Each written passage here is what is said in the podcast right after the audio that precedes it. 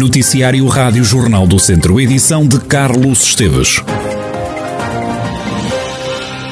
O país já começou a desconfinar, mas o secretário de Estado do Desporto não sabe quando é que o público vai poder voltar aos estádios. João Paulo Rebelo espera que o regresso possa acontecer o mais rapidamente possível, mas não dá uma data específica. Plano de desconfinamento foi, foi dado a conhecer no dia 11 de março, refere-se concretamente aos chamados eventos eh, públicos eh, ao ar livre. Eh, são referidos eh, como no dia 19 de abril podermos, eh, eh, previsivelmente, volto sempre a frisar isto, que tenhamos eventos ao ar livre, com, com limitação, aliás, de, de lotação, e depois há uma referência também a partir do, dia, do dia 3 de maio para que aconteçam grandes eventos.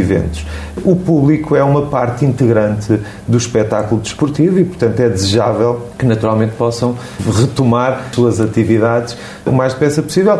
Eh, volto um bocadinho àquela ideia do eu acho que é preferível que nós eh, tenhamos o, retorno do público, se calhar, algum tempo depois, não é? Mas com muito maior segurança Declarações do secretário de Estado de Juventude e do Desporto, João Paulo Rebelo, no Centro Desportivo desta semana. Uma entrevista que vai poder ver na íntegra hoje em jornaldocentro.pt e ouvir aqui na rádio em 98.9 FM. Cerca de 60 pessoas foram multadas no fim de semana em toda a região pela GNR por desrespeitarem as regras do estado de emergência. A Guarda Nacional Republicana multou pessoas por andarem na rua sem justificação, por consumirem bebidas alcoólicas, mas também por circular entre conselhos, como dá conta o Tenente Coronel Adriano Rezende, Relações Públicas da GNR em Viseu. Identificamos um conjunto de circulação de pessoas que por si só umas eh, cumpriam os requisitos eh, impostos e dentro das exceções que o normativo eh, prevê e outras nem tanto assim. O certo é que nessa fiscalização eh, levantamos cerca de seis dezenas de autos referentes, nomeadamente ao incumprimento da observância do dever geral de recolhimento e também ao incumprimento da observância de limitação de circulação entre conselhos. Em, meu número também é, sobressai é, o cumprimento das regras que impõem que respeito às bebidas alcoólicas, por quanto também se verificou um conjunto de cidadãos bebem de bebidas alcoólicas na via pública, o que é proibido. O Tenente Coronel Adriano Rezende, Relações Públicas da GNR em Viseu, já a PSP levou a cabo 22 operações stop no fim de semana. Nas cidades de Viseu e também de Lamego foram fiscalizados 389 carros.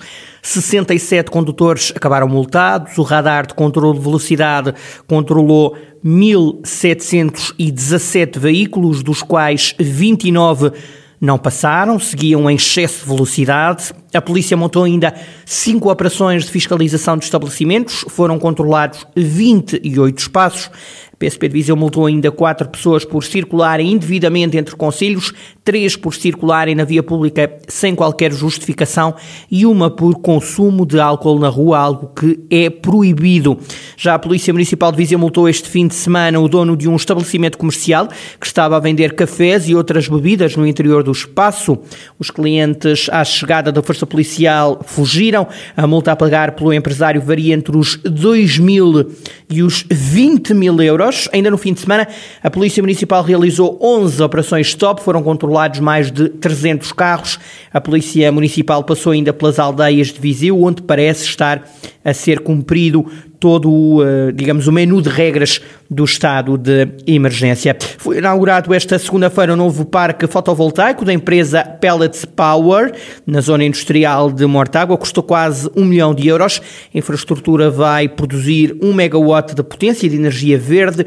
A inauguração foi feita pela Ministra da Coesão Territorial, Ana Abrunhosa, que elogia a postura do dono da fábrica este tipo de empresários que nós queremos no nosso país, por vários motivos. Porque não desistem perante as dificuldades, é precisamente nas dificuldades que se erguem e que planeiam continuar a investir. São estes empresários que nós queremos, que, aproveitando os recursos do território, valorizam o território, criam emprego no território e deixam riqueza no território. É um exemplo de empresário que temos que acarinhar e dizer-vos que não haverá recuperação económica da pandemia sem empresários como este nosso empresário que é nos piores momentos que decidem fazer os seus projetos de investimento. Ana Abrunhosa, Ministra da Coesão Territorial, que reinaugurou também hoje as instalações da empresa Pellets Power, que tinha sido arrasada pelas chamas nos incêndios de 2017 e onde foram investidos 15 milhões de euros. Esta um, é uma infraestrutura a inaugurar no parque fotovoltaico da empresa Pellets Power. É uma infraestrutura que pode vir a ser ampliada, como anunciou o Presidente da Câmara Municipal de Mortágua, Júlio Norte.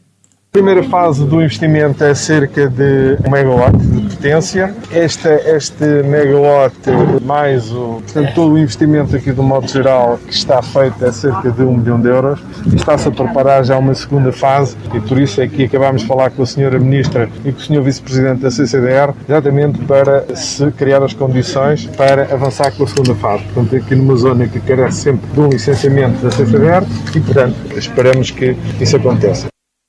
Júlio Norte, presidente da Câmara Municipal de Mortágua. Continua a ser preocupante a situação no rio Paiva, que em tempos foi um dos menos poluídos da Europa. Neste Dia Mundial da Água, Sérgio Caetano, presidente da Associação SOS Rio Paiva, lamenta que os problemas neste curso de água ainda não tenham sido resolvidos.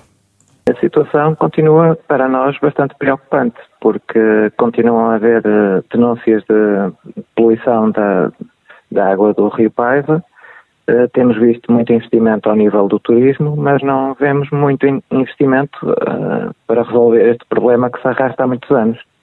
E por isso uh, continua a ser um problema muito grave que, que nós continuamos a denunciar e, e, e alertar as autoridades, e nomeadamente o Governo e o Ministério do Ambiente, para que resolva este problema. Sérgio Caetano, Presidente da Associação SOS Rio Paiva, hoje é Dia Mundial da Água. O sol vai continuar a brilhar na região de Viseu nos próximos dias. Não há chuva prevista, pelo menos até ao final da semana. É o que adianta o meteorologista Ricardo Tavares, do Instituto Português do Mar e da Atmosfera. Para os próximos dias vai-se manter o céu pouco nublado ao limpo, o vento vai enfraquecer, eh, em geral fraco, vai predominar do quadrante norte, noroeste, uma pequena diferença em relação aos últimos dias que tem estado o vento do oeste-nordeste com mais intensidade nas terras mais altas. Agora a tendência será para realmente diminuir a intensidade do vento. O céu vai continuar pouco nublado ao limpo durante a manhã, início da manhã. Poderá sempre haver um, um pouco mais de nebulosidade, associado também a neblina ou nevoeiro que poderá ocorrer agora ao longo dos próximos dias. De resto, até o fim de semana sem precipitação. Ricardo Tavares, no Instituto Português do Mar e da Atmosfera, e a previsão do estado do tempo para esta semana no distrito de Viseu. Atenção que a temperatura máxima sobe no final da semana, mas atenção também às noites que vão estar mais frias. São já conhecidos os dois projetos vencedores da primeira edição do Orçamento Participativo de Oliveira de Frades. Um deles é a construção de um percurso pedestre, como detalha Clara Vieira, vereadora no município. Nesta primeira edição do Orçamento Participativo, os oliveirenses selecionaram dois projetos, a Rota do Tempo, que acolheu 556 votos. A Rota do Tempo é um percurso pedestre. O levantamento do percurso já está feito por quem fez a proposta, portanto agora irmos ao terreno com a nossa técnica e começarmos a validar e a adquirir o material que é necessário para fazer essa implementação do projeto.